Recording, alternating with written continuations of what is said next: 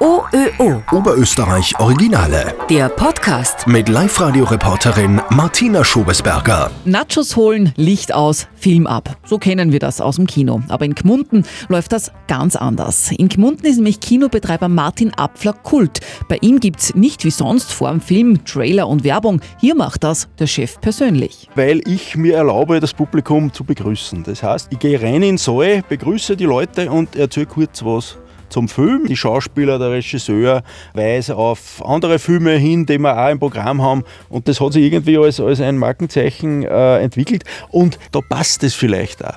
Denn das Kino Gmunden ist kein hypermoderner Betonklotz, sondern befindet sich im bald 150 Jahre alten Stadttheater. Es gibt den Saal 1, der ausschaut wie die Wiener Staatsoper, er ist halt ein bisschen kleiner, mit äh, Parkett, mit Seitenlogen, mit Balkonlogen, mit Galerie. Und wir bemühen uns um den sogenannten gepflegten Film. Das heißt, unser Publikum ist dadurch ein wenig älter.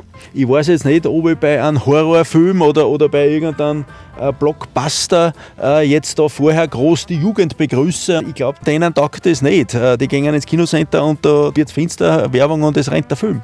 In Gmunden läuft das eben mit mehr Stil ab, mit persönlicher Begrüßung statt Bombastic-Trailer. Nur einem Kinostammgast gefällt das nicht. einen Besucher kenne ich, der hält sich ganz gern die Ohren zu. Wenn der kommt, weiß ich schon, ja, da erzähle ich halt nicht so viel, weil der will nichts wissen. Äh, aber der Großteil, sage ich mal, 99 Prozent sagen, es ist was Besonderes, es ist witzig, wenn sie da eine kurze Einführung haben in den Film.